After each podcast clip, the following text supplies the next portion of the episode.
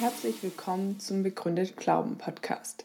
Im Begründet Glauben Interview treffen wir Personen aus unterschiedlichen Wissenschaften und Tätigkeitsfeldern unserer Gesellschaft. Uns interessiert, wer sie sind, was sie tun, wie sie leben und welche Rolle ihr Glaube dabei spielt. Thank you.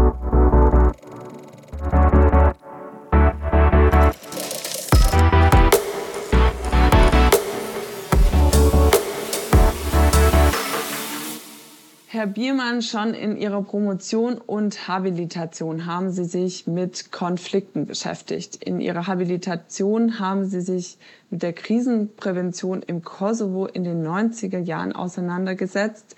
Sie sind Politikwissenschaftler und Inhaber des Lehrstuhls für internationale Beziehungen an der Friedrich-Schiller-Universität Jena.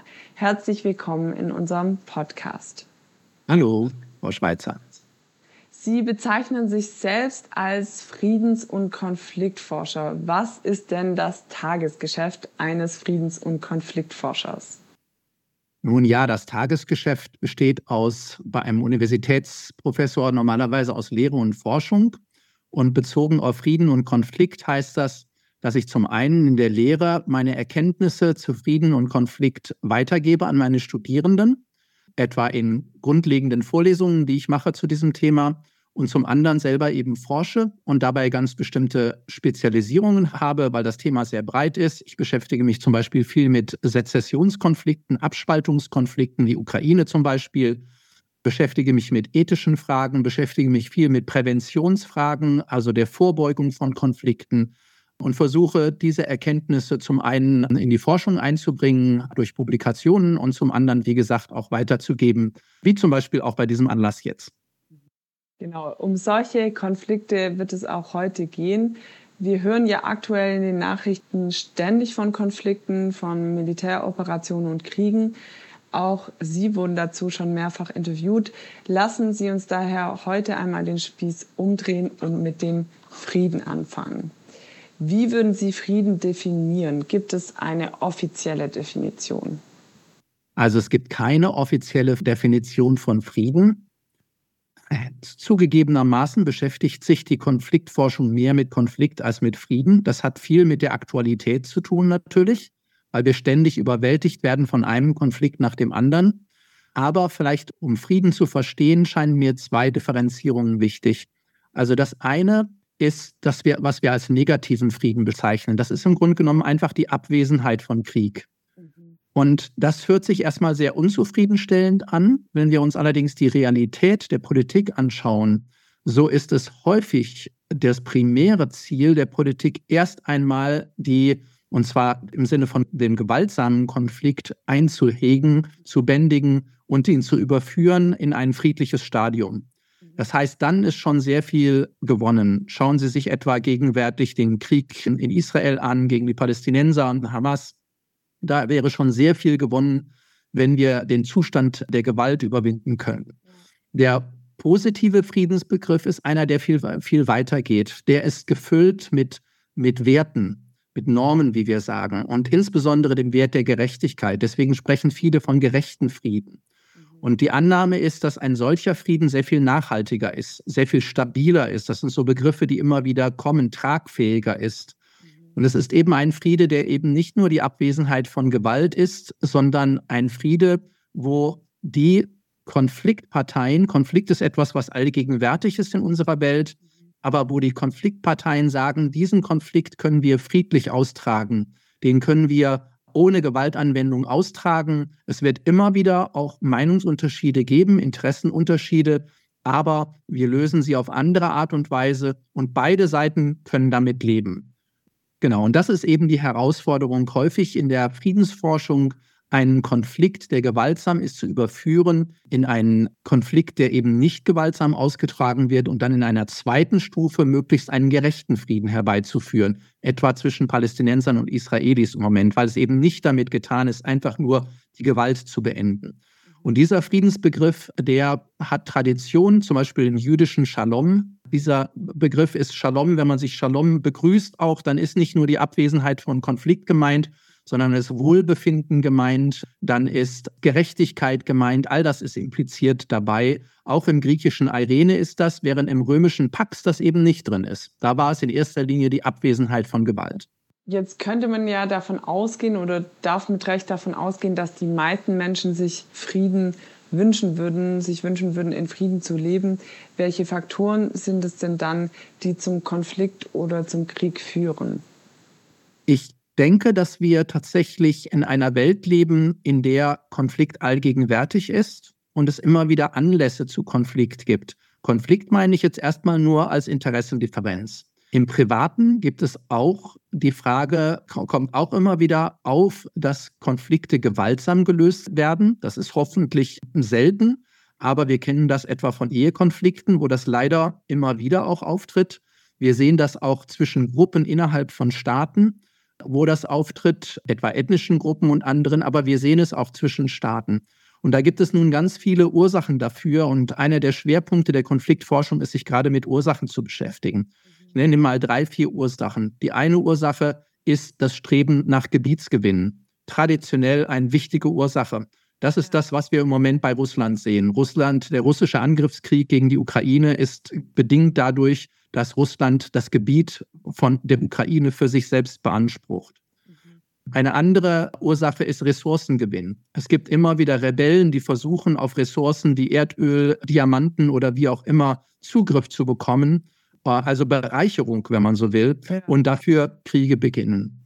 Und ein drittes, es kann auch das Ende von Diskriminierung sein. Es gibt Gruppen, die einfach sich so stark diskriminiert fühlen, dass sie sagen, wir sehen keinen anderen Ausweg mehr, als uns zu wehren und zur Gewalt zu greifen. Das haben wir zum Beispiel im Kosovo erlebt. Mhm. Und diese vielen verschiedenen Ursachen von Krieg oder von gewaltsamem Konflikt führen im Resultat eben zu gewaltsamer Auseinandersetzung, auch wenn die Ursachen sehr, sehr unterschiedlich sein können. Jetzt ist gerade schon das Stichwort Angriffskrieg gefallen. Heute führt ja eigentlich kein Staat mehr einen Angriffskrieg. Israel verteidigt sich gegen den Terror der Hamas. Das scheint gerechtfertigt, sich gegen Aggression zu wehren. So behauptet sogar Putin, er würde nur eine Militäroperation zur Verteidigung Russlands und gegen einen vermeintlich in der Ukraine stattfindenden Genozid an Russen führen. Ein Verteidigungskrieg scheint da als letztes diplomatisches Mittel ja moralisch gut begründbar. Letztlich geht dieser Gedanke ja auf Augustin und Thomas von Aquin zurück, die das Konzept des gerechten Krieges entwickelt haben. Beide bekennende Christen. Gibt es denn einen gerechten Krieg? Naja, jetzt haben Sie erstmal eine kleine Unterstellung gemacht, die ich in Frage stellen würde. Heute gibt es keinen Angriffskrieg mehr. Das glaube ich ist nicht so. Ich habe eben gerade das Beispiel Russland gebracht. Das ist aus meiner Sicht ein klassischer Angriffskrieg. Wir haben auch andere Angriffskriege gehabt. Nehmen Sie etwa den Angriff Iraks auf Kuwait 1991. Ich würde auch sagen, dass der Krieg, den Serbien geführt hat, in Bosnien durchaus auch Angriffskomponenten hatte. Es ist immer ein bisschen schwierig zu definieren, was Angriff und was Verteidigung ist. Aber das vielleicht nur vorweg. In der Tat ist es so, dass es einen Konsens, glaube ich, gibt in der internationalen Gemeinschaft, dass ein Verteidigungskrieg ein gerechter Krieg ist. So wird jetzt außerhalb des, ich spreche jetzt nicht als Christ, sondern allgemein in der Politik, ist ein Verteidigungskrieg ein gerechter Krieg. Und das können Sie auch daran sehen, dass es in der VN-Charta, in der Charta der Vereinten Nationen 1945 festgelegt wurde, dass es eigentlich ein Gewaltverbot in den internationalen Beziehungen gibt. Das ist eine Neuerung im Übergang vom klassischen Völkerrecht zum modernen Völkerrecht, wirklich eine Revolution gewesen, dass Kriege und Gewalt in den internationalen Beziehungen eigentlich verboten sind. Etwas, was Christen sehr begrüßen sollten. Aber auf der anderen Seite wurden zwei Ausnahmen gemacht. Und die eine Ausnahme bezieht sich eben gerade auf die Selbstverteidigung. Es gibt die Möglichkeit der Selbstverteidigung, das ist ausdrücklich gerechtfertigt nach Artikel 51 der VN-Charta. Und diese Selbstverteidigung kann individuell ausgeübt werden, so wie im Fall der Ukraine. Es kann aber auch kollektiv ausgeübt werden, etwa im Sinne einer Verteidigungsallianz wie zum Beispiel der NATO. Das ist ausdrücklich genehmigt nach dem Völkerrecht. Und eine zweite Möglichkeit ist noch weitergehend. Der Sicherheitsrat der Vereinten Nationen kann nach Artikel 39 der VN-Charta jederzeit sagen, dass ein bestimmtes Szenario eine Bedrohung der Sicherheit und des Weltfriedens ist und dann eingreifen mit den Mitteln, die er für gerechtfertigt hält. Das können Sanktionen sein, Mediation, aber das kann eben auch militärische Gewalt sein.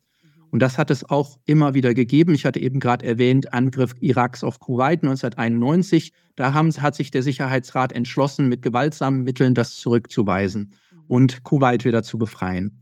Auch der gesamte Bereich der humanitären Intervention, über den wir reden, also der, die Intervention der internationalen Staatsgemeinschaft bei massiven Menschenrechtsverletzungen, wie wir sie im Kosovo erlebt haben beispielsweise oder in Bosnien. Auch dies kann jederzeit von den Vereinten Nationen, vom Sicherheitsrat so beauftragt werden und ist dann völlig gerechtfertigt aus völkerrechtlicher Sicht. Wir haben gerade schon manchmal von Rechtfertigung und Gründe, die rechtfertigen, gesprochen. Gibt es denn einen Unterschied zwischen einem gerechten Krieg und der Rechtfertigung eines Krieges? Ja, natürlich. Jeder, der Krieg führt, versucht, den Krieg zu rechtfertigen. Das passiert bei jedem Krieg.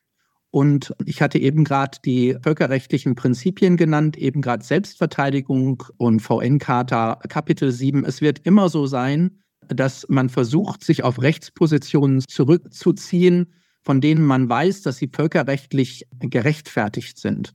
Das heißt, Russland zum Beispiel spricht natürlich von einem Selbstverteidigungskrieg in der Ukraine, weil Russland weiß, dass die Berufung auf Selbstverteidigung bedeutet, dass damit der Krieg völkerrechtlich gerechtfertigt ist. Also Rechtfertigungen gibt es immer, aber Rechtfertigungen sind sehr, sehr kritisch zu überprüfen. Zum einen auf ihre völkerrechtliche Legalität und dann zusätzlich kommt noch ihre moralische Legitimität. Das ist nochmal etwas anderes. Es kann durchaus sein, dass etwas völkerrechtlich gerechtfertigt ist und wir trotzdem sagen, dass es aber nicht legitim ist. Etwa die Art der Kriegführung. Jetzt haben wir hier in dem Podcast ja speziell auch eine christliche Perspektive. Dazu die Frage, heißt Gottes gut, wenn für eine gerechte Sache Krieg geführt wird? Welches ethische Prinzip steht hier gegen welches? Das ist eine sehr schwierige Frage, die seit Jahrhunderten nicht nur Christen, sondern die Politik auch, aber gerade auch Christen beschäftigt hat. Und da hat es eine Debatte gegeben, eine sehr intensive Debatte, die immer wieder neu ausgelöst wurde durch neue Kriege, seit Cicero im Grunde genommen. Also schon vor Augustinus sogar. Aber gerade Christen haben in starkem Maße daran Anteil genommen. Sie haben Augustinus genannt, sie haben Thomas von Aquin genannt. Später Luther hat eine sehr wichtige Rolle gespielt. Wie gesagt, immer wieder ausgelöst durch bestimmte, durch bestimmte Kriege, die ganz schwierige Güterabwägungen hervorgerufen hat. Wo die Frage immer aufkam, was ist jetzt noch legitim und was ist nicht mehr legitim. Und wie gesagt, an dieser Debatte haben sich Christen auch beteiligt. Und diese Debatte hat zu einer Lehre geführt. Lehre ist fast schon zu viel. Zu verschiedenen Konzepten, die unter dem Konglomerat oder dem Begriff des gerechten Krieges gefasst werden. Und dabei ging es immer um die Frage, unter welchen Umständen könnte Krieg denn gerecht sein? Und dabei hat sich herauskristallisiert eine Zweiteilung eigentlich. Die eine Frage des Jus ad bellum, das nennen wir heute das Friedensvölkerrecht. Also die Frage, unter welchen Umständen kann Krieg gerecht sein, legal bzw. legitim. Und das Zweite, wenn Krieg dann geführt wird, wie ist Krieg gerecht zu führen? Unter, mit welchen Mitteln? Mit welchen Methoden? Und wenn Sie sich die gegenwärtigen Konflikte anschauen, nehmen wir nur Gaza und Ukraine, dann sind wir mitten da drin in dieser Frage. Ja? Diese, diese Debatte, die über Jahrhunderte geführt wurde, hat zu mehreren zentralen Prüfkriterien geführt. Dabei muss man allerdings vorweg sagen, dass diese Debatte davon ausging, dass, und dem haben sich Augustinus, Thomas von Aquin und auch Luther explizit auch angeschlossen, dass sie gesagt haben, unter bestimmten Umständen ist Kriegführung auch aus christlicher Sicht gerechtfertigt. Dem haben sich andere Gruppen nicht angeschlossen. Es gibt radikal pazifistische Gruppen. Dazu haben zum Beispiel die Quäker gehört, die Mennoniten gehören dazu, die Amish People, die gesagt haben, unter keinen Umständen dürfen wir als Christen Krieg führen.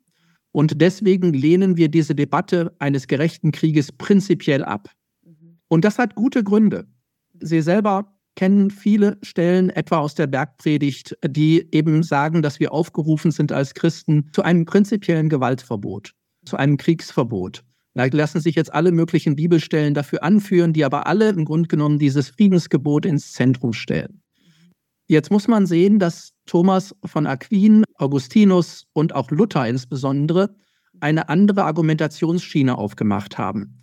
Und diese Argumentationsschiene sieht folgendermaßen aus. Sie kommen mit zum Teil anderen Bibelstellen und sie kommen zu anderen Schlussfolgerungen. Und ihr grundlegender Ansatz, den Augustinus schon vertreten hat, war, dass er sagte, es gibt zwei Reiche auf dieser Welt. Es gibt das Reich der Welt, des weltlichen Regimentes, wie es Luther genannt hat, und es gibt den Bereich des geistlichen Regimentes. Der Geist, das geistliche Regiment ist der, der Bereich der Kirche, ist der Bereich, wo der Geist Gottes wirkt.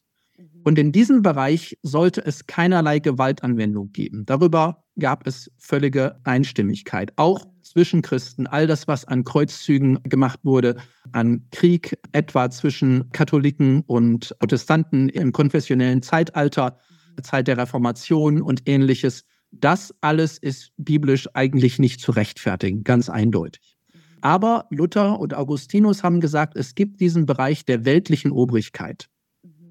Und dahinter steht, jetzt komme ich nochmal gerade von nicht theologischen Positionen, die Idee des Gesellschaftsvertrages. Der Gesellschaftsvertrag von Rousseau, Hobbes und anderen sagt, dass die Bürger dem Staat die Verantwortung übertragen, für ihren eigenen Schutz zu sorgen für ihren inneren Schutz und äußeren Schutz. Also Schutz vor Gewalt im Inneren und dafür ist die Polizei da mhm. und Schutz vor Gewalt von außen und dafür sind die Streitkräfte da.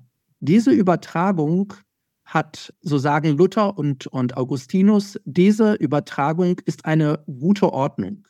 Sie sagen, diese Ordnung ist gut und sie schließen sich da Römer 13 Paulus an der sagt, dass Obrigkeit im Prinzip etwas Gutes ist. Obrigkeit kann immer missbraucht werden. Wir kennen das aus der Nazizeit beispielsweise. Aber im Prinzip ist es gut, dass es eine Ordnung gibt, die den Einzelnen schützt, damit er nicht der Willkür ausgesetzt ist, im Inneren wie im Äußeren.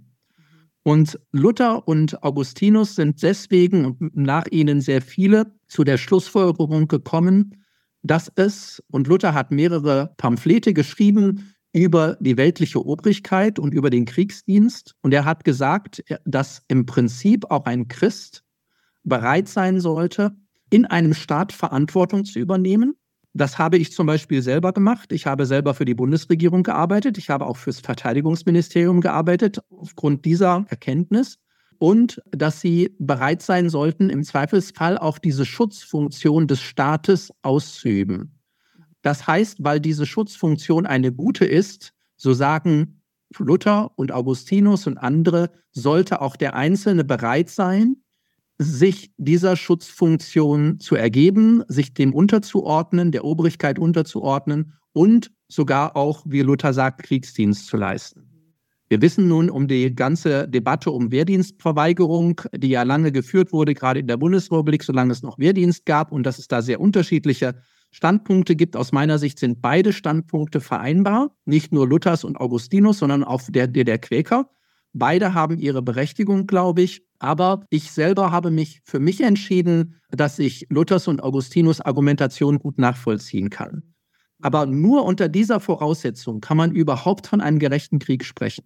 Wenn man diese Voraussetzung ablehnt und sagt, und so tun das die Amish People beispielsweise, sie wollen eigentlich mit dem Staat nichts zu tun haben, sie gliedern sich prinzipiell aus dem Staat aus, dann fällt diese Möglichkeit weg und man kommt zu einem radikalen Pazifismus. Ansonsten würden Luther und Augustinus sagen, es gibt ein Recht der Obrigkeit, Krieg zu führen, allerdings in sehr engen Grenzen. Und deswegen kamen sie mit dem gerechten Krieg auf. Und dazu gehört zum Beispiel ein gerechter Kriegsgrund, eben nicht zum Beispiel die Bereicherung oder ähnliches, sondern eben nur Verteidigung zum Beispiel als vielleicht der klarste Ausdruck eines gerechten Kriegsgrundes. Luther hat das Nothilfe genannt.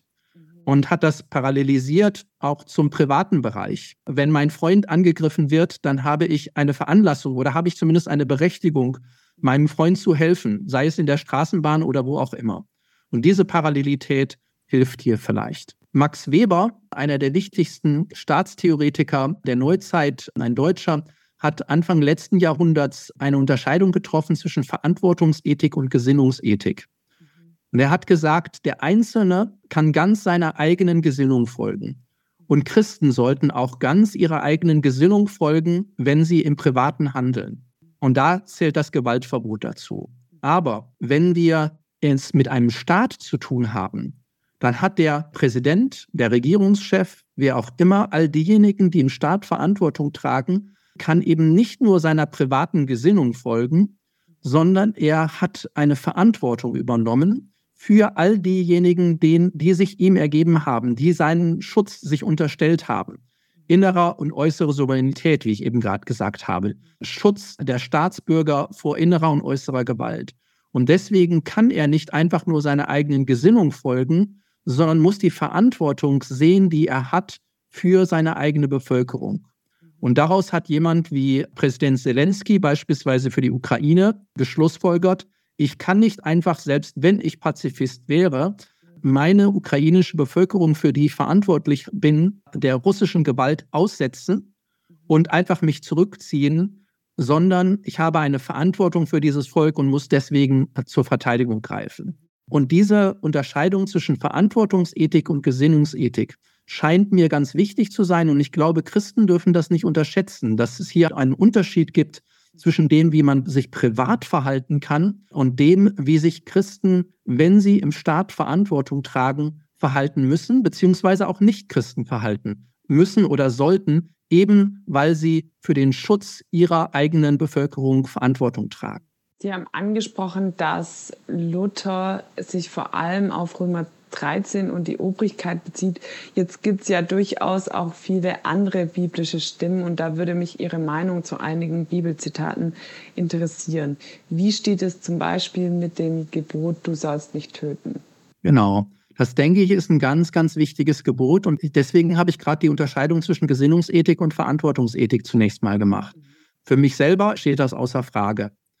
Die Frage ist, würde ich bereit sein, Wehrdienst zu übernehmen. Und das ist dann der konkrete Punkt. Und da haben sich von Anfang an in der Debatte über gerechten Krieg, haben sich die Geister geschieden. Zum Beispiel Martin von Tours, der heilige St. Martin, hat seinen Offiziersdienst aufgegeben deshalb, weil er gesagt hat, du sollst nicht töten, das kann ich nicht machen. Andere haben gesagt, etwa in der NS-Zeit, ich bin Christ, aber ich bin sogar bereit, ein Attentat gegen Hitler vorzunehmen weil Hitler so viel Krieg, so viel Schlimmes über diese Welt gebracht hat, dass aus meiner Sicht ganz persönlich hier eine Rechtfertigung da ist, einen Tyrannenmord, wenn man so will, zu begehen. Es gibt andere, die sagen, ich bin Christ und ich bin trotzdem bereit, Wehrdienst zu machen, weil ich den Staat als einen guten Staat ansehe, weil er die Bürger, seine Bürger schützt und irgendjemand bereit sein muss, diese Verantwortung zu übernehmen. Das kann man nicht nur abstrakt machen, sondern dafür muss jemand in die Polizei reingehen, dafür muss jemand Richter werden, das gilt das gleiche auch. Und dafür muss jemand auch Wehrdienst leisten. Wie gesagt, das kann man als Christ sehr unterschiedlich sehen und das Gewaltverbot ist in den internationalen Beziehungen in der VN-Charta verankert. Von daher ist die internationale Ordnung zu einem guten Teil widerspiegelt das, was wir auch für richtig halten als Christen, aber eben nicht absolut. Und in diesen Grenzfragen muss sich jeder für sich selber entscheiden. Und es gibt keine abstrakte Entscheidung. Und es gibt keine Entscheidung, die jemand für jemand anders übernehmen kann. Sondern jeder muss für sich selber entscheiden, wie würde er handeln im konkreten Fall, auch im privaten Fall, wenn mein Nachbar angegriffen wird, was mache ich dann? Oder mein Freund, meine Freundin, mein Ehepartner, wie auch immer. Das sind ganz schwierige Grenzsituationen im staatlichen wie im privaten. Und da möchte ich gar keine pauschale Aussage treffen. Ihre Meinung zu einem anderen Zitat würde mich noch interessieren. An verschiedenen Punkten der Geschichte ist auch immer wieder Schwerter zu Pflugscharen bekannt geworden. Das stammt aus Micha 4, Vers 3. Dort steht, sie werden ihre Schwerter zu Pflugscharen machen und ihre Spieße zu Sicheln. Es wird kein Volk wieder das andere das Schwert erheben und sie werden hinfort nicht mehr lernen, Krieg zu führen. Was ist aus Ihrer Sicht da angesprochen? Ja, dieses Zitat aus Micha ist immer wieder politisch verwendet worden. Mhm. Insbesondere in der ehemaligen DDR mhm. war das der zentrale Slogan der evangelischen Kirche in der DDR gewesen, die ja sehr, sehr friedensorientiert war und sich damit auch abgegrenzt hat vom Staat. Und das ist dann nach 1989, 90 auch von der EKD übernommen worden, 1993 in verschiedenen Schriften. Ich selber tue mich an dieser Stelle etwas schwer. Und zwar deshalb, weil es hier aus meiner Sicht nicht um die Gegenwart geht, sondern um das künftige Friedensreich Gottes. Gott hat gesagt, dass er am Ende der Zeiten ein Friedensreich aufbauen wird. Ein Friedensreich, wo auch in der Natur es kein Fressen und Gefressen werden mehr geben wird. Ja, wo Schlange und Kind friedlich beieinander liegen und solche Dinge. Ja, diese wunderbaren Visionen teile ich, finde ich total motivierend und wichtig, aber sehe ich nicht für die Gegenwart, sehe ich allerdings als eine Zielvorstellung. Wir sind dabei, das Reich Gottes auf dieser Welt zu bauen. Und deswegen ist es unser Ziel, dahin zu gelangen. Aber wir dürfen uns nicht vertun. Wir leben in einer gewaltbewehrten Welt. Wir leben in einer Welt, wir brauchen uns nur umzuschauen im Moment, in der der 7. Oktober stattfindet, in der es eine Hamas gibt, die massakriert Menschen auf grausamste Art und Weise und in der Israel mit harten Mitteln zurückkämpft. Und in dieser Welt leben wir und in dieser Welt, wir sind in der Welt, aber nicht von der Welt. Und in diesem Spannungsfeld bewegen wir uns als Christen. Und in diesem Spannungsfeld müssen wir unseren Weg finden. Aber die, die Vision, die Endzeitvision von Schwertern zu Flugscharen einfach zu einer Devise der Gegenwart zu machen, fände ich selber zu billig. So einfach ist es leider in der Politik nicht.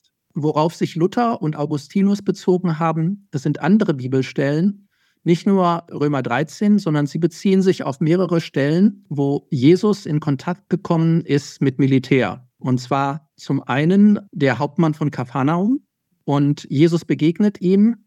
Jesus heilt seinen Diener und er sagt zu seinen Jüngern hinterher, einen solchen Glauben habe ich noch nicht gefunden. Und er kritisiert ihn in keiner Weise für seinen Militärdienst. Johannes der Täufer, die Soldaten kommen zu ihm an den Jordan und fragen ihn, was sollen wir tun? Und er sagt zu ihnen nicht, hängt euren Kriegsdienst an den Haken, sondern er sagt ihnen nur, tut keine Gewalt an und ich weiß nicht mehr genau die Formulierung, missbraucht euren Job nicht so ungefähr. Ja? Und dann gibt es noch den Hauptmann Cornelius in der Apostelgeschichte, wo auch nicht die Aufforderung ist, den Waffendienst aufzugeben. Ja?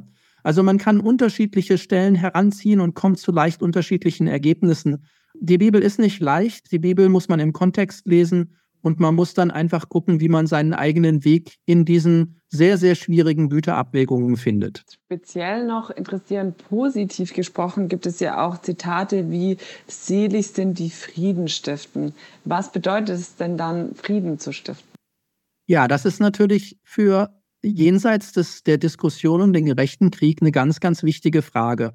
Also die evangelische Kirche spricht in einer Schrift von 2007, die katholischen Bischöfe von 2000 haben sehr, sehr gute Schriften herausgebracht zu diesem Thema, abwägende Schriften, wie ich finde. Sie sprechen vom gerechten Frieden, nicht vom gerechten Krieg. Sie drehen das gewissermaßen um, aber sie kommen nicht daran vorbei, auch in ihrer Schrift trotzdem auch die Kriterien des gerechten Krieges anzusprechen. Was ist ein gerechter Grund? Was ist eine gerechte Intention? Wie ist es mit der Verhältnismäßigkeit der Mittel? Wir haben jetzt diese einzelnen Punkte noch nicht besprochen, können wir gerne noch mal drauf kommen. Aber was unkritisch ist, ist, dass Christen in besonderer Weise aufgefordert sind, nach Frieden zu streben. Und das heißt für mich als Konfliktforscher, dass ich mich nicht in erster Linie mit Kriegführung beschäftige, sondern dass ich mich eben damit beschäftige, wie kann Frieden auf dieser Welt aufgebaut werden. Ich hatte vorhin erwähnt, dass ich mich in meiner Habilitationsschrift mit, mit Krisenprävention beschäftigt habe. Und dafür ist es ganz wichtig zu schauen, okay, wenn ein bewaffneter Konflikt gelingt, sind die Friedensbemühungen gescheitert. Aber warum sind sie gescheitert? Was ist hier schiefgelaufen? Das habe ich für den Fall des Kosovo zum Beispiel untersucht. Das habe ich für die Ukraine untersucht und untersuche ich im Moment auch für den Fall Hamas. Ja, was ist hier schiefgelaufen und was können wir daraus lernen, um Frieden stabiler zu machen? Und dann gibt es bestimmte Instrumente, die jenseits des Militärischen liegen, die eine ganz zentrale Rolle spielen. Und ich beschäftige mich zum Beispiel intensiv mit Mediation, also mit Vermittlung in Konflikten. Und wie kann Mediation so gelingen, dass eine gewaltsame Eskalation entweder ganz verhindert wird oder, wenn sie stattgefunden hat, dass sie zurückgeführt wird auf einen friedlichen Konfliktaustrag? Mediation gehört zu unserem Alltagsgeschäft, findet permanent weltweit statt. Im Privaten natürlich auch, im Bereich Eheberatung zum Beispiel, aber eben auch im staatlichen. Und wie man Mediation stärken kann, übrigens auch durch die Bundesrepublik Deutschland, die hier einen großen Nachholbedarf hat politisch, ist ein ganz, ganz wichtiges Thema aus meiner Sicht, mit dem sich Konfliktforschung beschäftigt und beschäftigen sollte, gerade unter dem Friedensgebot, was Sie gerade zitiert haben. Sie beschäftigen sich, wie Sie gerade gesagt haben, auch mit dem Krieg in der Ukraine und dem Konflikt in Israel. Und genau auf diese zwei Konflikte würde ich jetzt gerne näher eingehen. Gibt es denn aus christlicher Perspektive einen richtigen Weg in diesen beiden Konflikten? Also wir müssen sehen, dass immer dann, wenn es zu einer gewaltsamen Eskalation kommt, und das gilt im privaten genauso wie im staatlichen, dann ist etwas grundlegend schiefgelaufen. Dann sind wir auf eine falsche Bahn gekommen. Und das geht nicht ohne Schuld. Wir würden von Sünde sprechen. Ja? Aber wir sehen auch, dass selbst im Privaten das immer wieder passiert. Das heißt, wir können in keinem Punkt davon sprechen, bei keinem Konflikt davon sprechen, dass er in irgendeiner Form ein richtiger Weg ist oder legitim oder wie auch immer, sondern es geht immer darum, dass hier etwas gescheitert ist. Und die Frage ist, wie kommt man da wieder raus? Nun gibt es zwei Arten von Konflikten. Es gibt solche Konflikte, die ich nenne sie unteilbar. Es gibt verschiedene, werden vor allen Dingen englische Begriffe benutzt. Unteilbare und teilbare Konflikte. Teilbare Konflikte sind solche, wo es ganz offensichtlich eine Kompromissmöglichkeit gibt. Man könnte sich einigen. Ja? Und da ist Mediation recht einfach, weil der Mediator einfach nur den, wir nennen das die Kompromisszone, finden muss. Aber es gibt eben andere Konflikte, und das sind die schwerwiegendsten, wo, die ich als unteilbar bezeichne, wo die beiden Konfliktparteien in ein Nullsummenspiel verfangen sind. Das heißt, dass es keinen Kompromiss für sie gibt, weil sie den Wert dessen, worum es geht, für absolut setzen. Ich nenne Ihnen mal ein Beispiel. Ein sehr bekanntes Beispiel ist die Zukunft Jerusalems. Wer sollte Jerusalem kontrollieren? Gehört es zu Israel, gehört es zu Palästina? Die Israelis sagen, die Juden sagen, hier ist unser erster, unser zweiter Tempel gewesen, das werden wir nie aufgeben. Die Araber, die über Jahrhunderte dieses Gebiet kontrolliert haben, nach Jesus, nach Christus, sagen, hier ist unsere Al-Aqsa-Moschee. Und das ist unser drittgrößtes Heiligtum nach Mekka und Medina. Das werden wir nie aufgeben. Wir als Außenstehende sagen, es gibt doch Kompromissmöglichkeiten. Der eine kriegt Ostjerusalem, der andere Westjerusalem und so weiter. Das Problem ist, dass die Konfliktparteien selber diesen Konflikt als unteilbar ansehen, perzipieren. Und deswegen dieser Konflikt nicht zur Ruhe kommt. Und das sind die Konflikte, die uns immer wieder beschäftigen, seit Jahrzehnten, wenn nicht Jahrhunderten. Indien, Pakistan, Israel, Palästina, der Kosovo-Konflikt gehört dazu, Kosovo, Serbien und andere. Das sind die schwierigsten Konflikte. Und in der Ukraine sind wir leider auf dem Weg in einen solchen langanhaltenden, unteilbaren Konflikt. Weil Russland dieses Gebiet beansprucht, historische Titel, wie wir das nennen, heranführt, um zu sagen, das ist traditionell russisches Gebiet. Historiker, das Schwierige dabei ist immer, dass man immer die Frage ist, wann hat wer welches Gebiet eigentlich kontrolliert über die Jahrhunderte hat das gewechselt. Das heißt, wenn man mit historischen Titeln kommt, dann selektiert man, dann sucht man Rechtfertigungsgründe, weil zu einem bestimmten Zeitpunkt dies unser Gebiet war und nicht euer Gebiet. Und dann sagen die anderen, das war aber zu einem anderen Zeitpunkt unser Gebiet. Und so kommt man im Grunde genommen nicht weiter und ist in einer Spirale verfangen. Hintergrund in dem Fall der Ukraine ist der Zerfall der Sowjetunion und das Empfinden eines Verlustes, eines territorialen Verlustes durch Russland. Russland hat 1991 explizit das Parlament die einzelnen Republiken anerkannt als eigenständige Staaten und unter Putin ist das rückgängig gemacht worden. Putin erhebt Anspruch auf diese anderen Staaten und deswegen muss Ukraine diesen grausamen Verteidigungskrieg führen. Aus meiner Sicht ist, wenn es einen gerechten Krieg gibt, dann ist dies ein gerechter Krieg, würde ich sagen. Es gibt dennoch Menschen, die sagen würden, dass der Konflikt zwischen Russland und der Ukraine zu einseitig betrachtet wird. Populärstes Beispiel ist wahrscheinlich Sarah Wagenknecht. Was meinen Sie dazu? Aus meiner Sicht, sage ich Ihnen ganz offen, halte ich die Argumentation von Sarah Wagenknecht für schlichtweg populistisch, mhm. weil ihre Argumentation das Problem nicht löst. Mhm. Sie sagt nur ständig, wir brauchen Frieden und wir müssen Frieden herstellen. Aber wie man zum Frieden kommt, sagt sie nicht. Mhm. Das Problem ist, dass bei einem solchen unteilbaren Konflikt wir eine Situation haben, wo beide Seiten nicht bereit sind zu verhandeln. Mediation geht nur dann oder auch Verhandlungsführung geht nur dann, wenn beide Seiten bereit sind zu verhandeln. Weder Russland ist bereit zu verhandeln, Russland will einen militärischen Sieg, noch die Ukraine ist bereit zu verhandeln, weil sie sagt, wir sind überfallen worden und wir haben ein Recht, uns zu verteidigen und unser Gebiet zurückzubekommen. Schließlich sind viele, viele Menschen vertrieben worden aus diesen Gebieten. Und einfach nur nach Frieden zu rufen, scheint mir sehr populistisch zu sein. Aber es geht nur dann, wenn man zum einen einen gangbaren Weg in den Frieden auch aufzeigen kann und zum zweiten, wenn es auch ein gerechter Frieden ist. Wenn es ein Frieden ist, der bedeutet, dass die Ukraine einfach ihre Gebiete aufgeben muss, dann empfinde ich dies nicht als gerechten Frieden. Ja? Und das ist das Problem. Natürlich hat dies, was Sarah Wagenbecht sagt, einen großen Resonanzboden, insbesondere in der ehemaligen DDR.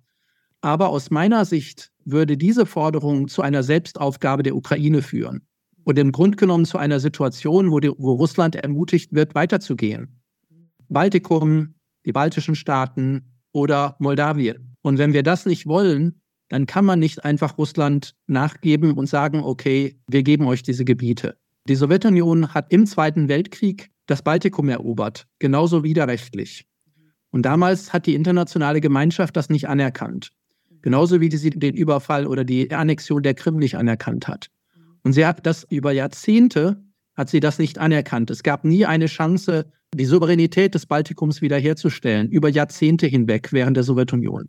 Aber als die Sowjetunion zerfiel, hatte man immer noch diesen Rechtsanspruch, dass der Überfall auf das Baltikum damals widerrechtlich war. Der ging übrigens zurück auf den Hitler-Stalin-Pakt. Also Deutschland war daran beteiligt, Hitler. Und die geheimen Zusatzprotokolle damals.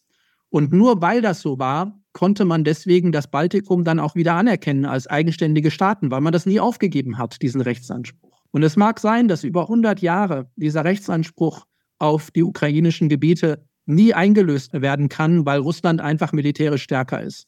Trotzdem diesen Rechtstitel aufzugeben, fände ich politisch falsch. Für mich ist es ganz wichtig, an einem so klaren völkerrechtlichen Prinzip festzuhalten, dass gewaltsame Gebietsannexionen nicht rechtens sind. Und da sind sich alle Völkerrechtler einig. Ja? Und deswegen würde ich selber Sarah Wagendicht in diesem Punkt überhaupt nicht folgen wollen. Wenn Sie sagen, Sarah Wagenknecht würde Frieden immer nur fordern, ohne dann auch Mittel und Wege zu finden, wie das hergestellt werden könnte, was würden Sie denn sagen? Wie kann es in diesem Gebiet, wie kann es in der Ukraine gerechten Frieden geben? Es gibt leider Situationen in der internationalen Politik, wo Mediation nicht möglich ist. Und Mediation ist dann nicht möglich, wenn eine Seite nicht gewillt ist zu verhandeln oder beide Seiten nicht gewillt sind zu verhandeln. Und das ist keine neue Situation, sondern das haben wir zum Beispiel gehabt auch im Fall der Balkankriege. Immer dann, wenn eine Seite sich militärisch mehr verspricht von der Fortsetzung des Konfliktes, des gewaltsamen Konfliktes, als von Verhandlungen, dann wird diese Seite entweder gar nicht verhandeln oder sie wird nur zum Schein verhandeln. Dieses zum Schein verhandeln haben wir 1991 gehabt. Da hat die Bundesregierung, da hat die Europäische Union verhandelt um Frieden in Kroatien und Serbien hat parallel, hat mitverhandelt, aber hat parallel dazu Krieg geführt und sehr erfolgreich Krieg geführt. Und zu einem bestimmten Punkt hat die Bundesregierung gesagt, wir können nicht mehr weiter verhandeln. Die führen uns an der Nase herum. Die nutzen nur die Verhandlungen, um parallel dazu militärisch Gewinne äh, einzufahren. Und deswegen hat die Bundesregierung dann unilateral Bosnien und Kroatien und Slowenien und so weiter anerkannt. Es war hoch umstritten gewesen. Aber also diese Situation ist nicht neu. Immer dann, wenn es ein sehr stark asymmetrischer Krieg ist, wo eine starke Seite sich verspricht, dass sie militärisch erfolgreich sein kann, dann wird sie nicht bereit sein, Kompromisse auf dem Verhandlungswege zu führen.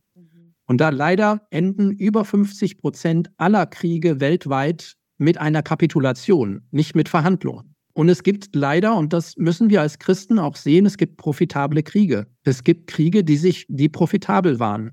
Ja, ja also Hitler hat viele Kriege geführt, die erstmal erfolgreich waren. Leider. Ja. Und leider hatten sich damals Großbritannien und Frankreich zunächst nicht gegen Hitler gestellt. Appeasement als Stichwort, sondern ihn machen lassen. Ja. ja.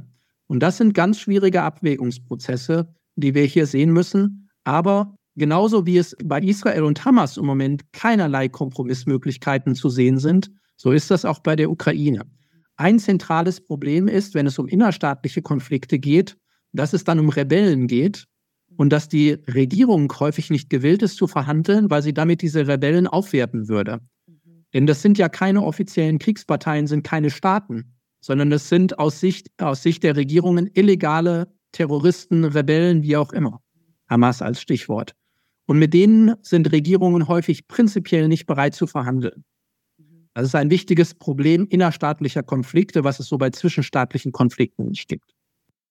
Würden Sie dann bezogen auf den Nahostkonflikt überhaupt von einem Krieg sprechen oder würden Sie sagen, eigentlich ist es Terror und Terrorbekämpfung?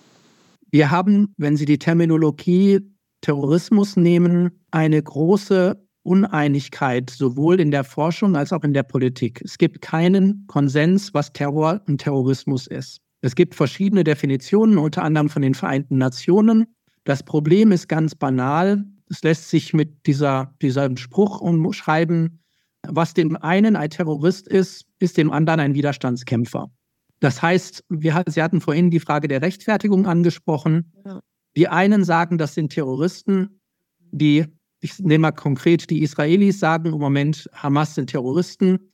Die anderen sagen, nein, sie sind, die Hamas steht für die palästinensische Sache und letztlich für die Unterdrückung des palästinensischen Volkes. Und deswegen sind sie Widerstandskämpfer und repräsentieren uns sogar. Ich habe vor kurzem mit einem Palästinenser gesprochen, der so argumentiert hat. Das heißt, da kommen sie nicht weiter. Wenn Sie die völkerrechtliche Definition nehmen, dann handelt es sich hier um keinen Krieg, weil es Krieg nach dem Völkerrecht nur zwischen Staaten gibt. Das Völkerrecht regelt keine innerstaatlichen Angelegenheiten. Innerstaatlich spricht man von Aufständen oder wie auch immer. In der Konfliktforschung sprechen wir von innerstaatlichen Konflikten, die geführt werden. Zwischen einem Staat, einer Regierung und einem nichtstaatlichen Akteur, einer Rebellenorganisation. Und ob sie das dann Terroristen nennen oder nicht, ist häufig extrem politisch befrachtet. Ich bin mit dem Terrorismusbegriff deswegen sehr zurückhaltend. Hätte aus Ihrer Sicht dieser Konflikt ohne das Einmischen anderer Mächte gelöst werden können oder war das sogar hilfreich und nötig, um eine Eskalation zu verhindern? Also die Frage ist, was Sie meinen, wenn Sie Einmischen anderer Mächte meinen.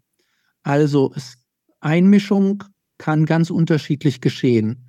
Über die Jahrzehnte hinweg hat die internationale Gemeinschaft immer wieder Vermittlungsversuche gemacht, um diesen Konflikt zu lösen.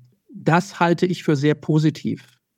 Da würde ich nicht so der negative Touch, der bei Ihnen gerade drin ist, den würde ich dabei nicht sehen.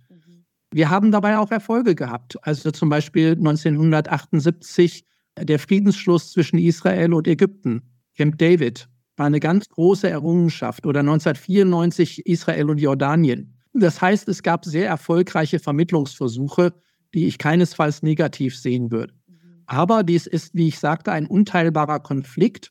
Und damit ist es extrem schwierig, diesen Konflikt zu einer umfassenden Lösung, ich hatte vorhin vom nachhaltigen oder positiven Frieden gesprochen, dahin zu führen. Dieser Konflikt ist in einer Konfliktspirale, ich glaube im Moment schlimmer denn je, wo es kaum einen Ausweg gibt, der jenseits eines negativen Friedens, also der Abwesenheit von Gewalt liegt. Ich selber bin im Moment sehr pessimistisch, weil ich glaube, dass Israel mit seiner Kriegführung derzeit die Palästinenser bzw. die gesamte, gesamte arabische Welt gegen sich mobilisiert.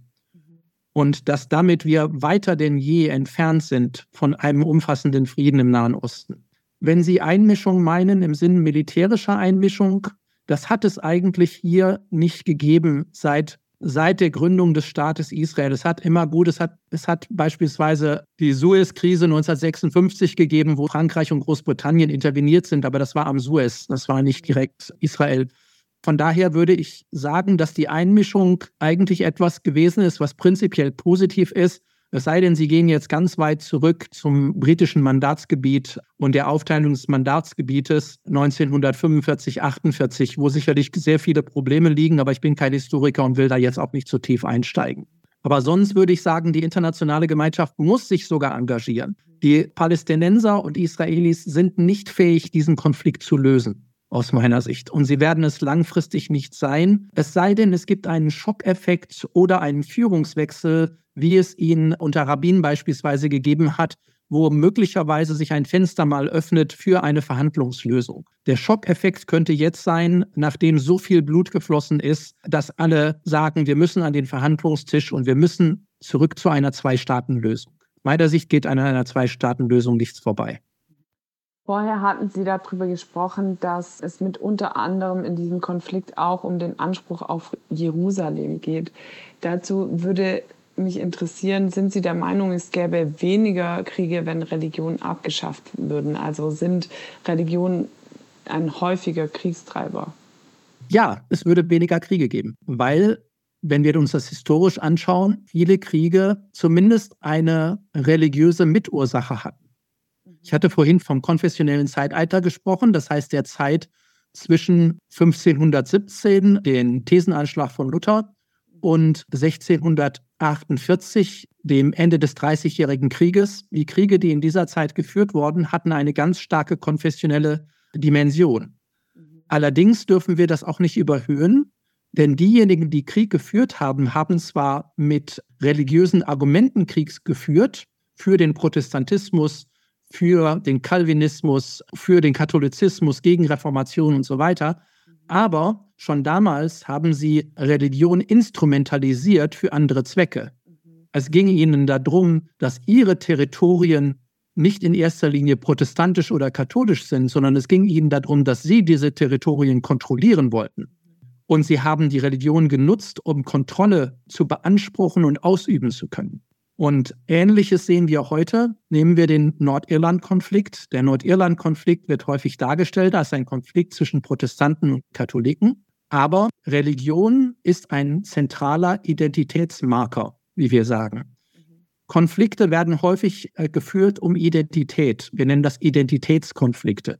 Und dabei gibt es wichtige Identitätsmarker und ein wichtiger Identitätsmarker ist eben Religion ihr seid katholisch, wir sind protestantisch, ihr seid muslimisch, islamisch, wir sind christlich, wie auch immer. Und mit dieser Legitimation werden Kriege geführt. Aber letztlich ist der Nordirland-Konflikt kein religiöser Konflikt, auch wenn die Spaltung entlang der Konfessionsgrenzen geht, sondern es ist ein Konflikt darum, wer kontrolliert das Territorium Nordirland kontrollieren es diejenigen, die als Auswanderer von Großbritannien hier gekommen sind und über die Jahrhunderte dort angesiedelt wurden und deswegen eine natürliche Affinität auch zu Großbritannien bzw. zu England haben als, als Schutzmacht. Oder kontrolliert Nordirland, kontrollieren es diejenigen, die traditionell aus Irland kommen, aus der Republik Irland und ihre Affinität dort sehen, ihre Identität dort sehen. Ja? Also von daher muss man sehr vorsichtig sein, wenn man von Religionskriegen spricht, weil es häufig nur der Marker ist und instrumentalisiert wird. Aber es ist ein wichtiger Marker. Und es wird immer wieder instrumentalisiert. Und deswegen müssen Christen sehr aufpassen, dass sie sich nicht instrumentalisieren lassen.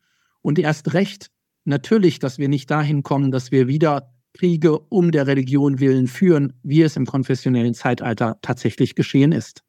Jetzt würde ich gerne noch mal von diesen konkreten Konflikten auf die Metaebene kommen und fragen, liegen denn Konflikte und Kriege in unserer menschlichen Natur? Also geht es irgendwie gar nicht anders? Ja, natürlich. Konflikte verstanden als zunächst einmal Interessenunterschiede. Im Englischen wird der Begriff Dispute dafür verwendet. Dispute sind völlig normal. Wenn Menschen zusammentreffen, dann haben sie unterschiedliche Interessen, sie unterschiedliche Präferenzen. Dann haben sie unterschiedliche Ziele, wollen unterschiedliches, haben unterschiedliche Normen und Werte. Das ist völlig normal. Allein dadurch, dass ich in einer bestimmten Familie groß geworden bin, bin ich sozialisiert in bestimmten Werten, in bestimmten Dingen, die mir wichtig sind und die anderen vielleicht nicht wichtig sind. Andere haben andere Erfahrungen gemacht. Von daher müssen wir einfach davon ausgehen, dass, dass Konflikte jetzt nicht im Sinne von gewaltsamen Konflikten, aber erstmal Konflikte als Dispute, als Interessenunterschiede, Werteunterschiede etwas völlig Normales sind. Und ich glaube, wir in unserer Gesellschaft müssen sehr aufpassen, dass wir nicht verlernen, Konflikte als etwas Naturgegebenes zu sehen und entsprechend auch, auch lernen, damit weiter umzugehen und sie friedlich eben auszutragen, aber sie eben auch auszutragen. Wir werden immer wieder Unterschiede haben in unserer Meinung, wie wir Russlands Aktionen in der Ukraine sehen oder wie wir als Christen, was ganz Praktisches im Moment, ganz schwierige Frage, wie wir die israelische Kriegführung sehen. Ob wir sagen, das ist gerechtfertigt oder ob wir sagen, die Mittel, die angewendet werden, sind nicht gerechtfertigt. Da kann man ganz unterschiedlicher Meinung zunächst mal sein. Der entscheidende Punkt für Christen ist, dass es eben nicht zur gewaltsamen Auseinandersetzung kommen kann. Und Gewalt ist eben nicht nur physische Gewalt, sondern Gewalt kann auch strukturelle Gewalt sein, kann auch diskursive Gewalt sein. Diskursiv kann zum Beispiel einfach sein, indem jemand majorisiert wird und nicht mehr zu Wort kommt, indem jemand niedergeschrien wird oder ganz subtil einfach in Argumentationen oder in Konfliktgesprächen dem anderen kein Raum mehr gegeben wird oder mit der andere mit Stereotypen behaftet wird oder ähnliches. Habe ich vor kurzem noch erlebt, wo sich jemand bedankte und sagte, ja, wir haben uns über Russland gestritten gerade, aber wir waren unterschiedlicher Meinung, aber es war einfach schön, wir konnten darüber sprechen.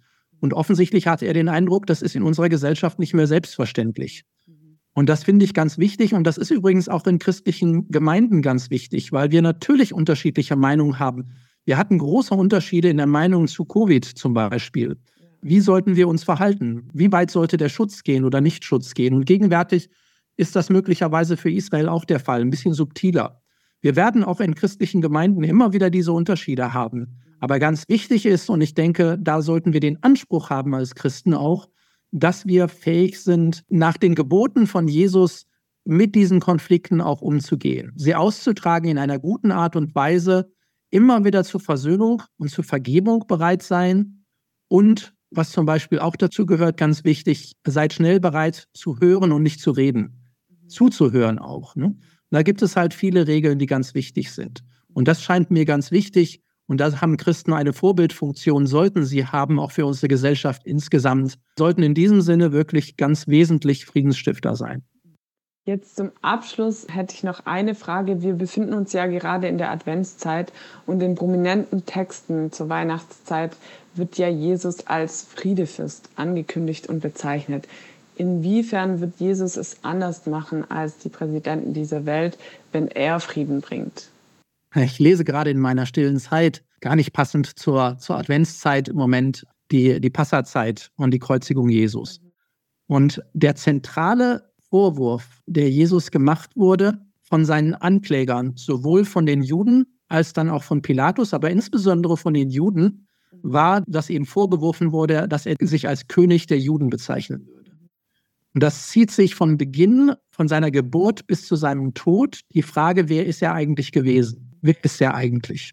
Und aus meiner Sicht ist ganz zentral, dass Jesus gesagt hat, mein Reich ist nicht von dieser Welt. Ich bin zwar König, aber ich bin nicht König dieser Welt oder nicht, zumindest nicht in dem Sinne, wie Pilatus König gewesen ist oder Augustinus König gewesen ist oder die Queen Elizabeth oder wie auch immer mein Reich ist nicht von dieser Welt und das heißt, ich habe ganz andere Maßstäbe und einen ganz anderen Wertekompass. Mir sind ganz andere Dinge wichtig, als euch wichtig sind. Und das haben weder die Juden damals verstanden, noch hat das Pilatus verstanden, noch verstehen das viele in unserer Umwelt heute, glaube ich. Diejenigen, die, die keine Christen sind. Für uns sollte aber wichtig sein, das beides klar auseinanderzuhalten. Und von daher, ja, wenn Jesus kommt, wird das alles ein Ende haben dann werden Kriege und Gewalt ein Ende haben. Das ist uns in der Offenbarung verheißen. Aber ich glaube nicht, dass Jesus, wenn er kommen würde, sich zum neuen Königsherrscher dieser Welt in weltlichen Herrscher machen würde, sondern er bleibt seiner Rolle treu. Und das ist ja der Friedefürst, den wir auch erwarten. Der Friede, den er verheißt, den, das ist ja zunächst mal eine Friede, der Versöhnung zwischen Gott und Mensch bedeutet und die dann auch die Versöhnung unter den Menschen und zwischen den Menschen und auch die Versöhnung im Menschen selbst ermöglicht. Und das ist der Frieden, um den es Jesus geht. Nicht um den Frieden zwischen Israel und Hamas oder zwischen Ukraine und Russland. Das ist eine völlig andere Ebene. Aber ich glaube, dass dieser, diese Friedensstiftung, die er verheißt, die eigentlich eine Bottom-up, nicht Top-down Friedensstiftung ist, dass diese Friedensstiftung sehr, sehr wirksam sein, auch sein kann politisch. Aber ich würde vorsichtig sein, ihn da zu instrumentalisieren und da will ich gar nicht anfangen zu spekulieren, was er tun würde, wenn er kommen würde. Vielen Dank für dieses Schlusswort und vielen Dank für das Interview, das wir geführt haben. Wir hoffen, dass auch Sie, liebe Hörer, Freude hatten an der Folge und Neues dazugelernt haben. Ich persönlich habe sehr viel Neues dazugelernt. Und wenn Sie Fragen oder Anmerkungen zu dieser Folge haben, können Sie uns erreichen über die Website des Instituts. Herr Biermann, vielen Dank für das Interview. Das habe ich gerne gemacht. Dankeschön. Tschüss. Tschüss.